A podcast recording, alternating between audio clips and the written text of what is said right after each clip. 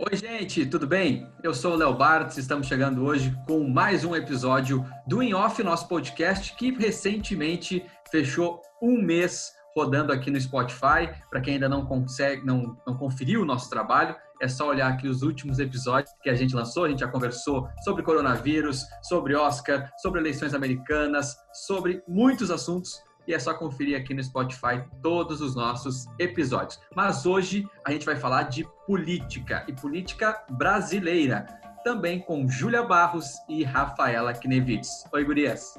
Oi, Léo. Oi, Ju. Então, tô bem ansiosa aí para esse episódio. Uma jornalista que eu gosto muito, admiro muito.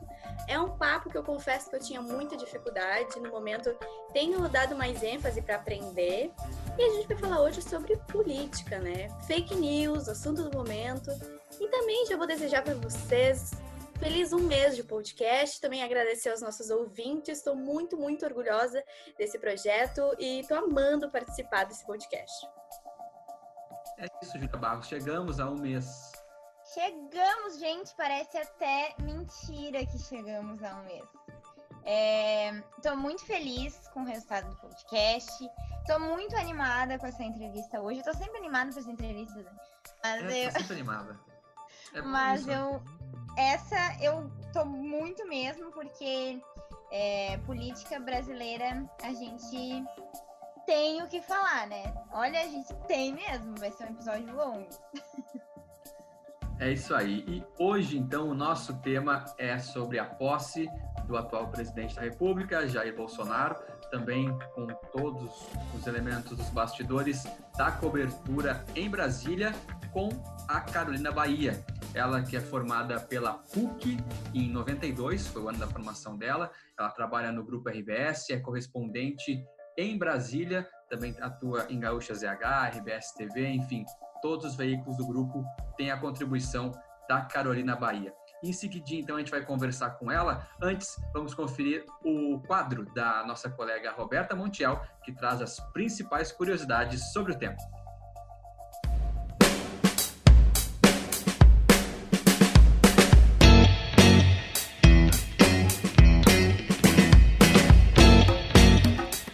aí, podcast! Sejam bem-vindos ao lado A da notícia. Agora você vai relembrar os cinco fatos mais importantes sobre a posse de Jair Bolsonaro. Vem comigo! Bolsonaro e Mourão tomaram posse como 38º presidente do Brasil e 25º vice-presidente do Brasil, no dia 1 de janeiro de 2019.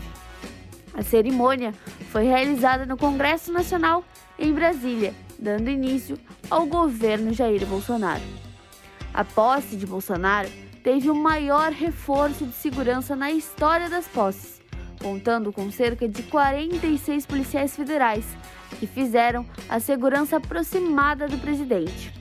Mísseis antiaéreos guiados a laser faziam parte da estrutura de segurança também. O espaço aéreo foi fechado no raio de 7 quilômetros e 20 caças da Força Aérea Brasileira ficaram em lugares estratégicos. Bolsonaro fez dois discursos e reafirmou as bandeiras apresentadas na campanha eleitoral. Defendeu ainda um pacto nacional e disse que iria restabelecer a ordem no Brasil.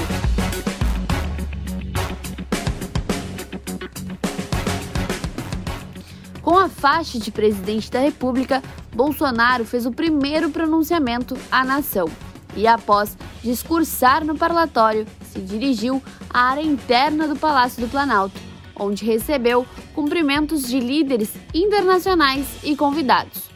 Dos países presentes estavam Argentina, Bolívia, Chile, Colômbia, Equador, Estados Unidos, Honduras, Guiana, Paraguai, Peru, Suriname, Uruguai, Espanha, Hungria, Polônia, Portugal, Rússia, Sérvia, Vaticano, Angola, Cabo Verde, Guiné, Marrocos, Israel, São Tomé e Príncipe.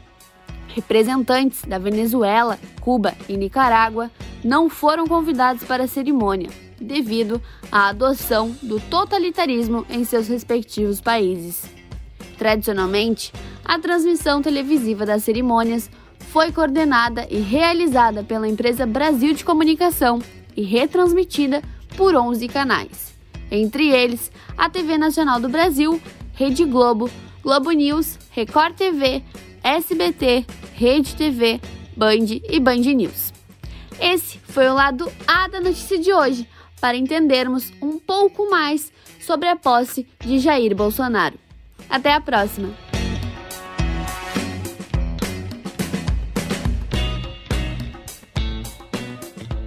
Carol, primeiramente, eu gostaria muito de agradecer ter topado conversar com a gente hoje. É uma, é uma aula também, né, para aprender enfim, ficar sabendo mais sobre como é a cobertura política e principalmente direto de Brasília. Então, muito obrigado por ter topado conversar com a gente. Imagina, eu que agradeço o convite. E eu já começo perguntando como é que é, eh, nesses tempos atuais, uh, atuar no jornalismo político num ambiente tão polarizado assim, tão cheio de opiniões. Pois é, Léo. É, Para vocês saberem, assim, mais ou menos, né, da, da minha trajetória aqui, eu aqui há 20 anos. Então, eu cheguei em Brasília, vim de Porto Alegre, é, no final do governo Fernando Henrique. Então, eu fiz a cobertura do governo Fernando Henrique, com toda a crise do apagão naquela época. Depois, eu fiz a, a, a posse e todo o governo Lula com a crise do mensalão. Depois, o segundo governo Lula, a eleição da Dilma, o primeiro governo Dilma, o segundo governo Dilma, o impeachment, eh, toda a, a crise da Lava Jato, até a eleição do Bolsonaro. E até esse momento. E, e esse, de fato, uh, é o momento mais de maior polarização da política e mais difícil para a cobertura política aqui em Brasília. É, por que difícil?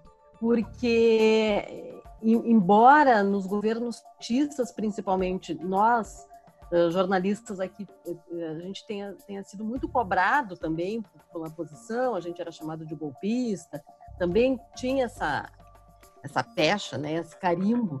É, agora, parece que há uma, uma obrigação que a pessoa seja enquadrada como bolsonarista ou não bolsonarista, né? ou bolsonarista ou comunista ou esquerdista. É, e fazer uma cobertura crítica, que é a obrigação de todo jornalista que faz a cobertura política, é fazer a cobertura crítica. Quem está no governo sabe disso, que vai ser alvo de cobrança, de crítica. Então, fazer uma cobertura crítica é muito difícil, porque o eleitor do Bolsonaro eh, encara isso como se tu fosse sempre um, uma pessoa posicionada do outro lado e não tivesse simplesmente cobrando uma postura desse político ou um, uma, uma apresentação de uma política de governo, alguma coisa assim. Então, é uma cobertura muito difícil. E a postura também dele como presidente da República torna esse trabalho complicado, porque é, pela primeira vez também a gente se depara com, uma, com um presidente que, que age dessa maneira agressiva, diretamente agressiva. Né? A Dilma é, também não era uma pessoa de, de trato tranquilo, uh, o Lula já era, o Fernando Henrique era, a Dilma não era, mas é a primeira vez que tem uma pessoa agressiva nesse ponto do embate pessoal, de ofender pessoalmente aqueles profissionais, principalmente que ficavam eh, na frente do Palácio do Alvorada. Carolina, hoje o cenário político ele é muito diferente, né? É, por dividir muito a população, assim. Ah, isso, tu acredita que isso vem por conta de uma sucessão de acontecimentos? A gente acompanhando aqui a, a trajetória política esse momento, na minha avaliação, ele foi construído. Não digo que foi construído de propósito, mas ele foi construído pelos fatos que foram né, se acumulando de um processo. Vamos lembrar lá do, do Collor, né, da, da nossa trajetória política. Assim. Nós vimos de um impeachment que teve uma transição. O, Itamar Franco, na época, que era o vice-presidente, conseguiu fazer uma transição democrática para uma eleição. É, o ministro dele virou presidente da República e, e nós tivemos o Fernando Henrique, é, duas, duas eleições, nós tivemos uma eleição que trouxe uma figura de esquerda, um trabalhador, que havia toda uma expectativa que, que uh, os juros subiram, uh, foi, foi um momento tenso, mas as, tudo se acabou se, se acomodando também. Então a gente vinha de um processo tranquilo de, dentro dessa lógica, mas a, a, a, sucessão de fatos, o embate que, que, se deu a partir da, da da maneira como os governos petistas acabaram se organizando e toda aquela questão envolvendo Lava Jato, a corrupção, a, a aversão à política, acabou construindo esse momento, né? Então é um momento assim, quando nós chegamos às eleições de 2018, era o, o, o, petismo, o petismo contra o antipetismo. E, e, e no antipetismo estavam aquelas pessoas que não queriam a corrupção. Vejam que loucura isso. Né? Então, tudo, quem não queria corrupção é, votava na antipolítica, que na verdade não era antipolítica, porque o candidato, que era o Bolsonaro, é um deputado há mais de 30 anos, uma figura que vivia da, e vive da política há muito tempo. Então, sim, eu acho que esse momento de extrema polarização que ainda a gente vive, ou tu é então, bolsonarista ou esquerdista, comunista, o que quer que seja, é, ele foi construído a partir ao longo desse tempo todo desse tensionamento que se deu desse dessa hum, aversão à política durante um, um, um, tempo muito grande em que também a, a direita, os conservadores ficaram no armário, né? os conservadores estão no armário e envergonhados desde o final da, da ditadura militar. É, era feio ser conservador, ou, ou ser de direita, e ficaram lá e enxergaram no Bolsonaro essa figura que expressa o que muitos deles pensam.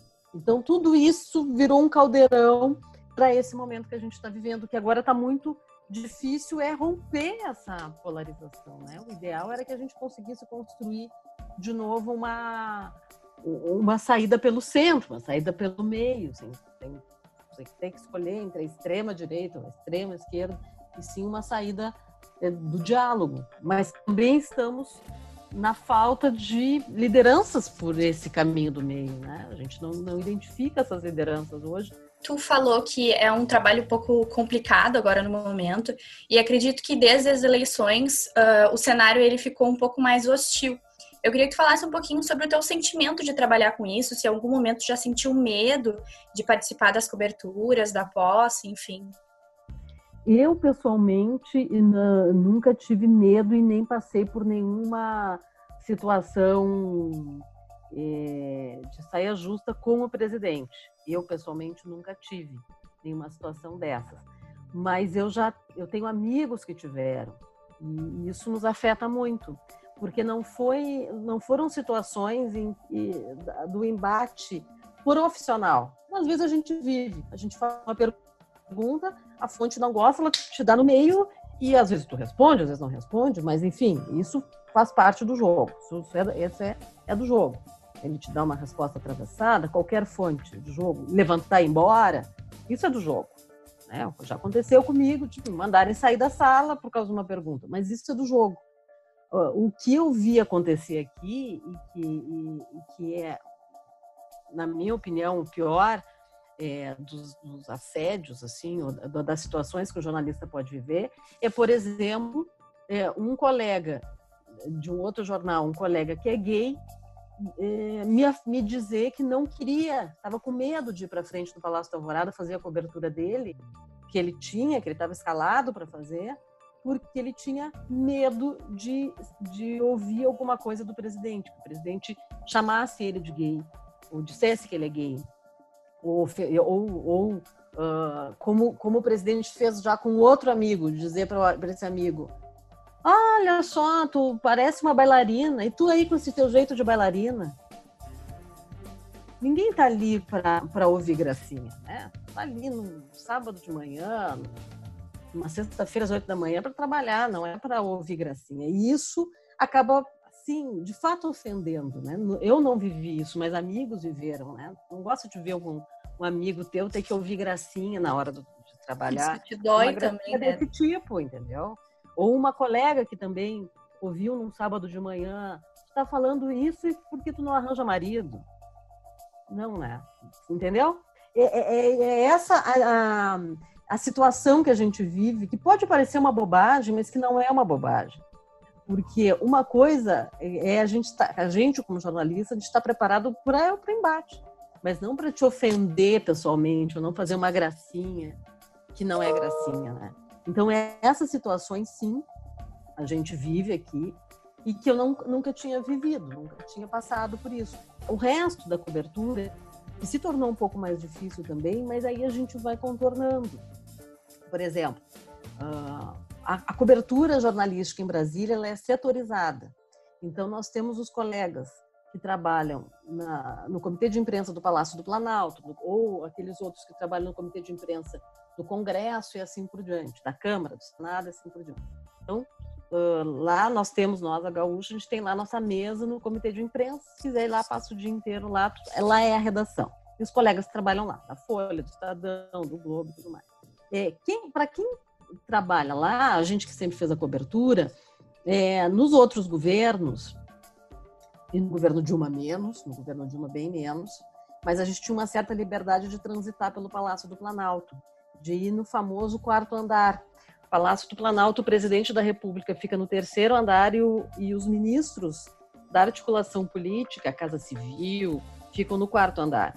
E a gente tinha uh, acesso a esse quarto andar para lá conversar com as fontes, fazer aquela cobertura de bastidores. Hoje em dia, no governo Dilma já ficou um pouco mais difícil ter acesso ao quarto andar. Já não gostavam muito que a gente fosse lá.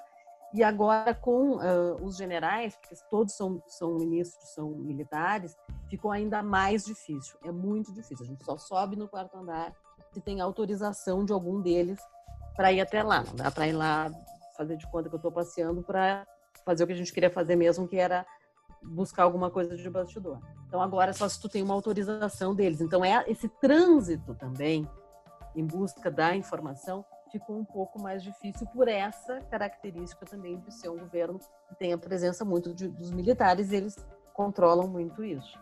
Mas isso é de menos. Isso dá para contornar. Tu consegue outras fontes, tu consegue dar um jeito. O difícil mesmo é isso que eu falei para vocês. É trabalhar com uma certa agressividade do presidente, dos filhos do presidente, dos apoiadores do presidente que ficam na frente do Palácio do Alvorada. Por isso que uh, recentemente no Globo, a Folha, Estadão e o Valor tirar, o G1 tiraram os repórteres lá da frente porque estavam uh, sofrendo risco. Aproveitando essa questão que tu falou sobre a forma de lidar tanto com o presidente quanto com os apoiadores, enfim, toda a equipe, essa mudança de cenário, essa mudança de comportamento, assim, já deu para notar na posse, no dia da posse, assim, já teve uma mudança que já se vislumbrou, assim, do que, que seria dali para frente ou naquele momento ainda estava muito ameno, assim, o clima? Uh, no, na posse, a gente já notou que seria uh, alguma coisa diferente, porque a dinâmica da cobertura, nós, nós jornalistas, a posse é no dia primeiro, né? Já começa por aí, horror vem do dia 31, naquela, na posse, na, por, por sinal, até o Réveillon foi aqui em casa, foi um, um Réveillon assim, sem graça nenhuma, porque ficava todo mundo preocupado que tinha que acordar no outro dia cedo. E tinha que estar em determinado lugar, uh, os jornalistas tinham que estar naquele lugar, lá no, no CCBB, que é um lugar aqui do Banco do Brasil, Centro Cultural Banco do Brasil, tinha que estar naquele lugar às tipo sete e meia da manhã, porque ali um ônibus viria nos buscar, nós jornalistas credenciados, e esse ônibus ia nos levar para o Congresso. E aí no Congresso nós ficaríamos uh, num determinado lugar lá, que é, que é na, no Salão Verde, mas num cercadinho, esperando começar a cerimônia. Uh, e, e, ficamos ali. E aí não podia fazer nada, não, não é, a gente não, não tinha nem, não podia sair dali para comprar um café. Aí o Rodrigo Maia, na época, que era presidente da Câmara, ainda é, providenciou café, água e tal, para a gente ficar ali. Então a gente já notou, e para ir embora, a mesma coisa. Aqueles, nós ali, a gente tinha saído ali, entrou no, no ônibus e foi embora, um ônibus eh, do Exército. Então ali a gente já notou que tinha uma, uma dinâmica diferente, sabe? Ia ter mais preocupação com a segurança, em razão, claro, também do atentado que o, que o Bolsonaro sofreu durante a campanha, mas mais preocupação com a segurança, mais essa questão assim militarizada do, do, do passo a passo, de lugares específicos, ainda mais, sempre teve isso, ainda mais para a imprensa. Ali a gente já notou que, que ia ser um, alguma coisa diferente. Com as diversas mudanças né, do governo, e num governo de incertezas, digamos assim, que um dia acontece uma coisa, no outro dia acontece outra, como filtrar todos esses acontecimentos e saber o que noticiar, né? É, essa é, é uma grande dúvida também para nós todos, porque muitas vezes ah, parece que, é, que a gente está uh, dando uma notícia que não é notícia, né? Que é assim, que o presidente está divulgando, ou algum assessor do presidente, determinada informação ou fato, um factoide, para uh, uh, como uma cortina de fumaça para aquilo que realmente importa. Isso a gente vê muito aqui. Então, por exemplo, o grande assunto do momento e a preocupação de todos é o coronavírus. Mas o presidente vem e fala de qualquer outra coisa, menos desse, desse uh, real problema.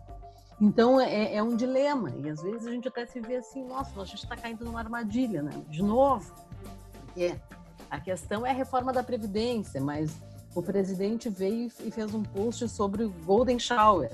E aí, tu, tu não vai falar sobre esse assunto? O cara é presidente da República, tem que falar sobre isso. E aí também, aí muito no meu caso, assim, meu papel, o papel dos colunistas é contextualizar isso. Olha, por trás disso tem tal coisa, por trás disso que está acontecendo é isso, né?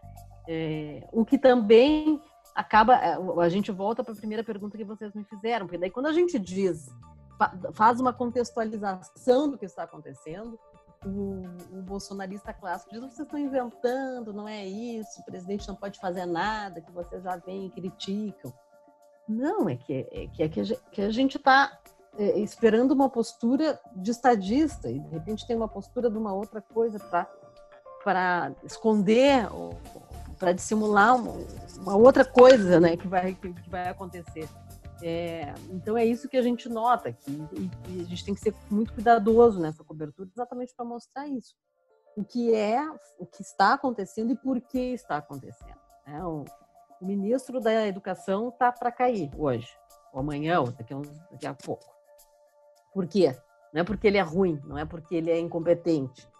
É porque uh, hoje o presidente tem que botar a cabeça de alguém na bandeja para satisfazer o Supremo dentro do, do, do momento de crise política que está num nível muito alto. Então, tudo isso a gente tem que dar notícia e, e como sempre, explicar queria saber também como lidar com esse momento de fake news, conquistar a confiança do público, porque a gente se vê, vê o público também um pouco dividido, né? Em que acreditar, o jornalista está sendo atacado o tempo inteiro. É que conseguir a atenção de, desse telespectador, uma, sabe? E tem uma outra coisa importante também, Rafaela, que é o seguinte. É, a gente pode, a gente tem como filtrar e fazer a cobertura e contextualizar a cobertura, mas nós não vamos esquecer que é, hoje está tudo nas redes sociais, com, com o fato, a versão, a versão do fato e a versão da versão. Né? então, é, nós, como jornalistas, que é o nosso papel, de identificar o que é notícia, de, de, confirmar, checar, trazer o que é mesmo, fazer uma leitura. Eu sou de uma geração que não tinha essa, essa presença tão grande nas redes sociais e como tem, como vocês vão viver como jornalistas e vivem como jornalistas da presença das redes sociais. Não tinha. Nós, como jornalistas, a gente trazia mais, tinha mais essa, esse papel de estou trazendo aqui para vocês, viu, a, a notícia, a informação, a leitura. Né?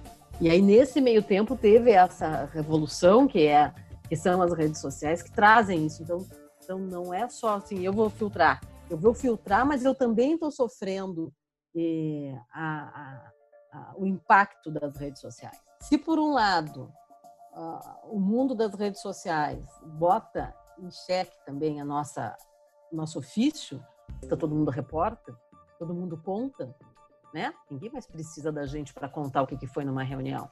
E, né? De dentro da reunião, a fonte vai lá e já está colocando nas redes sociais dele, ainda contando o jeito dele, aqui, como é que foi aquilo, né? É, ao mesmo tempo, sim, nós temos um, um, uma, uma missão mais especial ainda, mais importante ainda, que é dizer, afinal de contas, se aquilo é ou não é. Dar um atestado para aquilo de, de realidade. Sim, é, isso é fake ou não é? Como existem várias agências hoje especializadas nisso, né? mas mesmo quem não é dessa agência, é o nosso papel ir atrás daquela informação também, apurar e mostrar para o nosso leitor, ouvinte, telespectador, enfim, internauta, se aquilo é ou não é. Olha, estão dizendo que, que foi assim, mas não foi bem assim, não. Ele está contando aqui que foi, mas na verdade isso aqui não, não foi bem assim que aconteceu. O que aconteceu foi assado. E também quem estava lá era o fulano. Tem essa outra fonte, tem essa outra é, visão disso, disso aqui. Então nós temos, nosso ofício continua sendo importante e eu vejo como muito importante, porque nós, nós vamos, nós temos, nós carregamos esse esse atestado de do que, do que aquilo está acontecendo, se aquilo é fake, se aquilo não é fake, se aquilo aconteceu, se não aconteceu e como aconteceu. Por isso se torna cada vez mais importante também a credibilidade, a, é, a checagem daquela informação, o fato de do profissional ter fontes que atestem aquilo ou não atestem, enfim, isso é muito importante. E aí, no mundo de fake news, a gente tem esse papel de, de dar esse selo de, de credibilidade para aquela informação. Tanto que, né, quando aparece uma informação, alguém. Eu não sei se vocês fazem isso, eu pergunto: quem é que está dando? Ah, é o Globo. Ah, é a Zero Hora. Ah, é, é a Rádio Gaúcha. Ah, bom. Não, não, não sei. Ah, bom. Aquele famoso saiu onde? Ou, ah, não, eu vi no é. Face. Ah, tá, então calma aí. É, é, não, eu vi no Face. De quem? O Face é clássico. Recebi no, no WhatsApp. Eu recebi no WhatsApp, sim, mas. É, mas, mas como assim?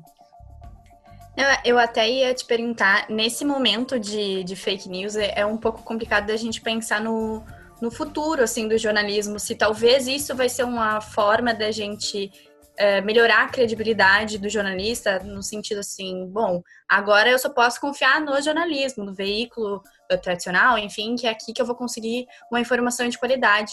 Ou talvez isso possa perder a credibilidade do jornalismo, sabe? Das pessoas pararem de acreditar. Eu acho que a nossa função e, e essa crise, essa pandemia, é trouxe isso à tona. Assim. A nossa função muito é trazer as informações com atestado de credibilidade. Então, tem uma pandemia, quem é que a gente está ouvindo? Não, nós vamos ouvir os cientistas, nós vamos, nós vamos ouvir os principais médicos, nós vamos ouvir o ministro da Saúde. Então, estão aqui as posições ó, sobre isso. Né? Não tem discussão sobre isso. Não, tu tomar banho de água de arruda, tu não vai ficar bom do, do coronavírus, porque é uma doença que é assim, assim, assim, ela acontece assim, assim, e ela acontece assim no mundo. Olha só como ela acontece no mundo. Eu não estou inventando aqui que ela acontece assim no mundo, porque eu estou entrevistando aqui a, a, a, chanceler da Alemanha, eu estou entrevistando o presidente dos Estados Unidos, eu estou mostrando a, a fila na, na, da UTI na, na porta do, do hospital. Isso só quem faz é a gente, é a imprensa. Isso custa, né? Isso custa caro. Ter uma equipe qualificada na rua, mostrando isso, isso ninguém faz uh, pelo WhatsApp e ninguém faz no Twitter. A imagem lá daquele policial com, com a perna no, no pescoço é, daquele homem nos Estados Unidos, essa imagem correu o mundo e todo mundo tinha. Mas quem é que conta a história daquele policial, a história daquele homem que foi brutalmente assassinado. Uh, com, uh, como é que estão os movimentos, os protestos? Por que, que o presidente foi para frente da igreja? Isso quem conta é a gente. Né? Com, com fonte, com imagem, com, com contexto, com credibilidade. eu acho que esse é o nosso papel hoje e vai ser cada vez mais esse o nosso papel. Não, não, não tem uma invenção de moda ali. O cara não botou a perna no, no pescoço daquele homem por qualquer outro motivo. E sim porque era um policial que tinha um histórico já de agressão, blá, blá, né? E quem conta isso é a gente. Acho que esse é o nosso papel. E que cada vez mais é, se torna importante, como eu disse a vocês, ter qualidade na apuração, qualidade na, na, nas fontes, na apuração, cuidado com as informações, porque daí uma informação, nossa, que sai errado, nossa, aí sim, né? Aí quem nos critica transforma aquilo num, num vai, olha só, eles também é. Olha fake news. Pra, pra... No clima sobre as fake news, né? E também uh, sobre o que o público realmente acredita, nós temos um bolsonaristas assim totalmente avessas à mídia, né? A mídia tradicional. Uh, como tu identificaria, assim, num comparativo, como o público estava no dia da posse do Bolsonaro é, em relação aos jornalistas e como o público tá hoje, assim, no sentido. Porque muita gente deixou de ser bolsonarista. Então, como tu avalia isso? O advento da pandemia é... trouxe. evidenciou a, a importância da imprensa dita tradicional. E isso eu tenho notado muito.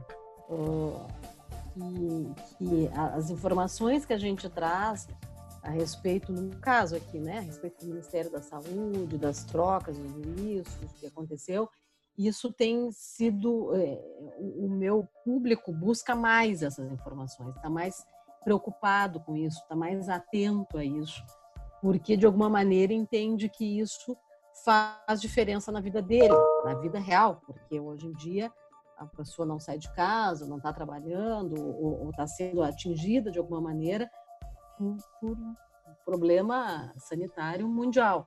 Então, é, esse, é, esse advento, assim, essa, essa, esse fato muito forte, é, trouxe de volta, não sei se de volta, mas, mas contribuiu para que as pessoas prestassem mais atenção na imprensa tradicional e encarassem com um pouco mais de desconfiança as chamadas notícias falsas, as fake news. E também porque no, ao longo desse período se falou muito sobre isso, né? Se chamou muita atenção. A eleição passada, a eleição para presidente da República, foi um turbilhão. É, foi é, é, aquilo que já vinha de, da, da outra eleição, mas veio muito forte. E as pessoas ainda estavam recebendo no WhatsApp, ainda acreditavam em muito, coisas absurdas, mas ainda levavam aquilo em consideração. E isso foi eh, se esvaziando, não que tenha desaparecido totalmente, mas foi se esvaziando um pouco ao longo do tempo, porque também é, começa, as pessoas começaram a desconfiar. Agora, como tu diz, a, o bolsonarista clássico, aquele bolsonarista de raiz, ele ainda é, confia muito no, nos blogs, na, na, na versão apresentada pela, por quem eh, divulga notícias alinhadas com o governo.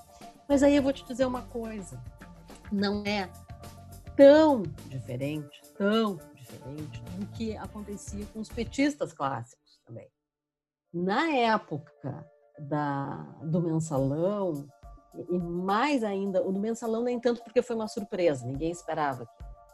Mas mais ainda no, no, tempo da Lava Jato, dos escândalos da Lava Jato, do impeachment, também o petista clássico é, ne preferia negar uh, o, o, que a imprensa tradicional divulgava para acreditar nos seus blogueiros uh, alinhados. Então não é muito diferente, não é muito diferente. O que é diferente agora é que tem uh, a, a, presença nas redes sociais ela é maior, ela é mais intensa, ela foi organizada, ela tem a questão toda dos robôs, ela tem a questão toda do gabinete do ódio dentro do Palácio do Planalto, coisa que não era tão organizada assim, tão intensa assim nos outros governos. E eu acredito que na, nessa eleição municipal agora, então, a escolha de prefeitos e vereadores, nós não vamos ter essa característica, essa busca por, por essa figura de maneira tão presente, porque o assunto do momento Uh, não é mais a questão da violência, embora ela exista ainda, né, mas ela já diminuiu bastante. Não, não que diminuiu a violência, diminuiu como, como assunto. É, e não uh, e o combate à corrupção ela, ele continua presente, mas aí não, não acredito que, vai, que venha a imagem do militar como olha, esse aqui vai combater a corrupção. Pelo contrário, né? nesse período, o que veio à tona foi uma discussão muito forte que não existia na sociedade, que é a tal da intervenção militar. Todo mundo discutindo a intervenção militar. Que é aqueles que são contra e aqueles que são a favor, mas a gente discute. O que, foi o AI-5? O que, que foi a intervenção militar? Nós temos toda uma geração, que é a geração de vocês, que não, não viu nem viveu a, a ditadura. Né? Eu nasci em 71, eu peguei o final da ditadura, peguei o início da abertura e convivi com pessoas que estavam tinham saído da, da ditadura mesmo, né, que estavam ali naquela situação. E, então, nós temos toda uma geração aí que não estava dando muita bola para a democracia, porque sempre viveram numa situação de democracia. Né? Vocês viveram, inclusive, uma situação de uma moeda só. Alguém aqui pagou alguma coisa com outra moeda que não seja o real no Brasil? Não, né? não. Eu vivi seis moedas ao longo da minha da vida, né? Então é, é uma outra realidade política, econômica que toda uma geração viveu e que de repente tem muita gente dizendo, oh, que legal, quem sabe uma intervenção militar, quem sabe o AI-5, sem nem saber o que é isso. Nós estamos discutindo isso, isso veio à tona. Todo mundo contando o que, que foi, como é que foi, né? O perigo que é isso, qual é o papel do militar? Qual é o papel das Forças Armadas numa sociedade?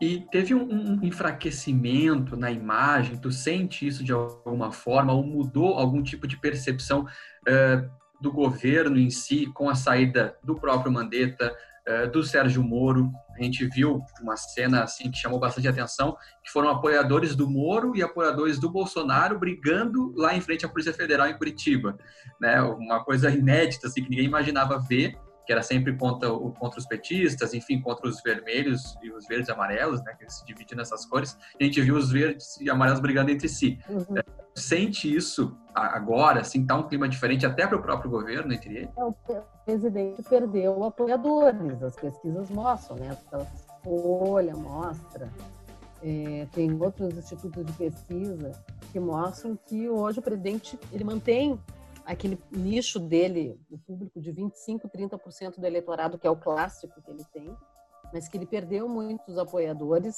ao longo do, do tempo em razão desse comportamento dele, uh, do posicionamento dele diante da pandemia, né, da falta de posicionamento, do pessoal que era lavajatista, tem os lavajatistas apaixonados pelo Moro, e que ficaram um pouco sem, sem entender aquela aquela jogada ali, né? O que, que aconteceu exatamente ali? Em quem que eu vou acreditar agora? E agora? O que, que aconteceu? Aconteceu aquilo que a gente viu. Uh, e, e, um, e, uma jogada, uma tentativa de jogada política do Moro também, né? Não tem experiência no mundo político, não, não soube construir bem a saída dele ali, mas politicamente. Mas uh, sim, presidente, vem perdendo é, apoiadores, embora tenha os 25, 30%, que é importante, e é por isso que ele consegue negociar troca de apoio por cargos com os partidos do Centrão, porque ele ainda tem uh, apoiadores, ainda tem popularidade, alguma popularidade importante. Vem a grande pergunta, né, Carolina? O que esperar da próxima eleição presidencial? Pois é. Essa é a pergunta de um milhão de dólares, né?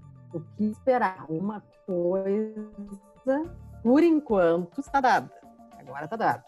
É, o Bolsonaro tem um projeto à reeleição. Agora está dado. Se vocês me perguntarem assim, há risco de impeachment do Bolsonaro? Hoje, neste momento, agora, não. Neste momento. Neste momento, no Congresso Nacional não tem clima de impeachment. Vai ser assim no ano que vem? Vai continuar assim no final do ano? Não sei. mas assim, para ter um, a derrubada de um presidente, ele tem que ter, não, ele tem que estar tá dada a situação, construída a situação no Congresso. Isso não existe. Não existe um vice disposto a puxar o tapete do, do, do presidente, como existia no caso da Dilma. Não existe. Então não tem hoje um clima de impeachment. O Bolsonaro tem medo de impeachment? Tem medo do impeachment. Tem. Por isso que ele está tentando construir apoio com partidos do Centrão e tal, para evitar isso, mantendo lá os 25, 30% do eleitorado dele. Então hoje, hoje nós sabemos que nós temos um candidato à reeleição, à presidência da, de uma corrente da conservadora à direita. Quem são os outros candidatos? Quem vai se colocar? Né? A gente sabe que o Ciro Gomes quer ser candidato. Quem são os outros candidatos? Luciano Huck? Quem vem por, por esse caminho do centro? Quem vai conseguir construir essa candidatura até, até lá para ser um candidato competitivo com o Bolsonaro? Essa frente democrática vai conseguir botar um candidato de pé que fale com as pessoas, que tenha chegada com as pessoas, que tenha carisma? É, essa é a grande questão.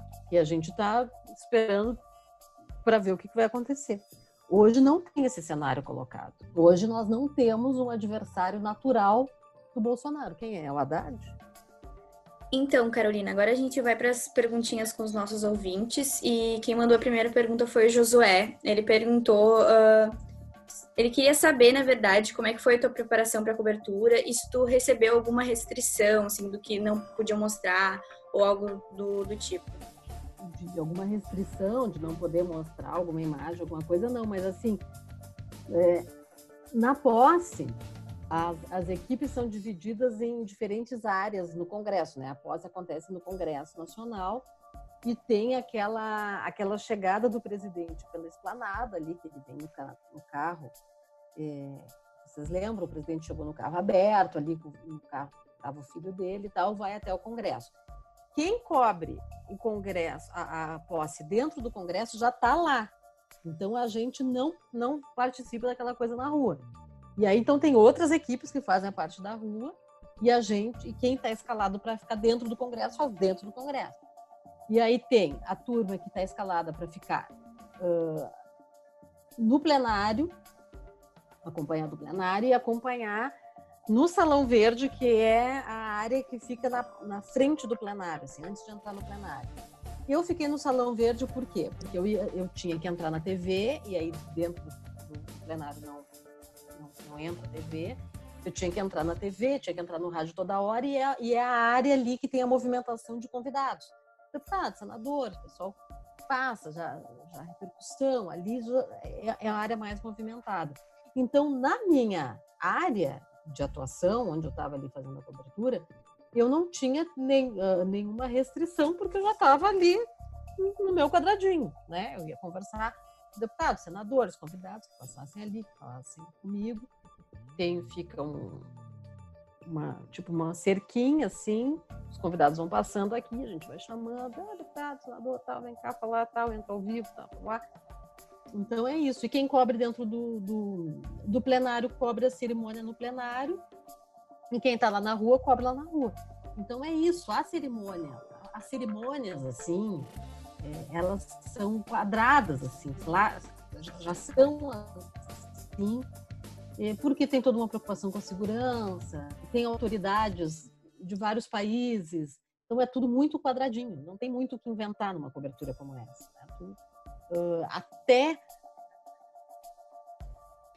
E a última pergunta quem enviou foi a Ivanise Montiel. Ela disse: Pergunta para a Carolina qual é a melhor forma de ganhar confiança dos políticos e conseguir informações em off, né? O famoso furo. É. A melhor forma é com paciência. tem que ter muita paciência. Tem que, tem que construir. É essa relação de confiança com a tua fonte. Por que, que a tua fonte, por que, que aquela fonte vai te passar uma informação privilegiada, importante? É porque ela confia no teu trabalho, na tua credibilidade. Muitas vezes tu tem que saber até que ele tem um interesse, aquela fonte tem um interesse de, de passar aquela informação,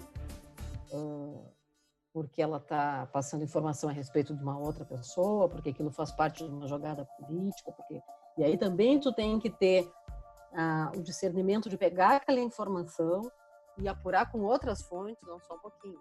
Será que é isso mesmo? O que, que ele quer dizer? O que, que ele quer com isso aqui? Ele te passou uma informação que é, um, que é boa, que é um furo, que pode ser, mas só um pouquinho. O que está acontecendo? Por que, que, por que, que Ah, não, mas não, ele está dizendo isso. E tu fala com o outro e tu consegue montar uma história, às vezes até melhor do que aquela primeira história que foi passada ali. Mas principalmente na política, na formação de fontes com a política, tem que ter muita paciência, tem que sentar com a fonte, conversar, um cafezinho que a gente diz aqui em Brasília, né? Senta, toma um café, conversa até sobre outros assuntos. É, e constrói aquela relação.